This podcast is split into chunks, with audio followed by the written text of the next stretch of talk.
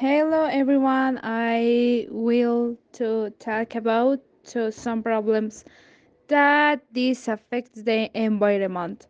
The first problem that we will talk about today will be about the waste and damage of water and how it affects the environment and society in general, as well as the consequences.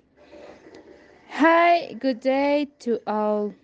Uh, below we will inform you of some consequences that occur due to the waste of water and why this is bad for the environment and for the society. I will hope that you destroy this podcast. Today we will give you some recommendations for the correct care of the water, as well as the consequences that occur over the years. If you do not take care of the water, your children will suffer from shortages. If you don't take care of the water, there will be a shortage soon. If you don't take care of the water, biodiversity will be lost in a few years. If you don't take care of the water, soon we will be fighting for the water between us humans and with animals. If you don't take care of the water, handling deaths will come. If you don't take care of the water, there will be infant mortality. And if you don't care of the water, there will be infant deaths and the bigger rat will be stressed. If you do not take care of the water, there will be an outbreak of disease to lack of hygiene.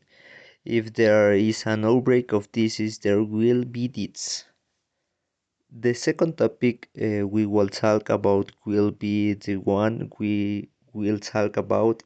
It will be deforestation and in the same well the consequences of it.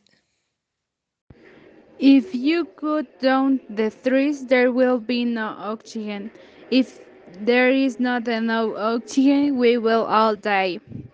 If you don't take care of the forest, the loss of biodiversity will begin. If we don't avoid cutting down trees, sudden climatic change will come. If we don't take care of the trees, economic stability will come. If there is economic instability, there will be international conflicts and so more. If we don't take care of the trees, there will be an imbalance in the water cycle.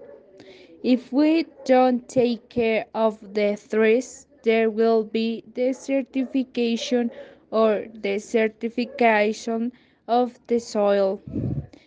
If the rise in temperatures occurs and there is a shortage of water due to the indiscriminate felling of millions of trees annually, the fertile lands become desert areas.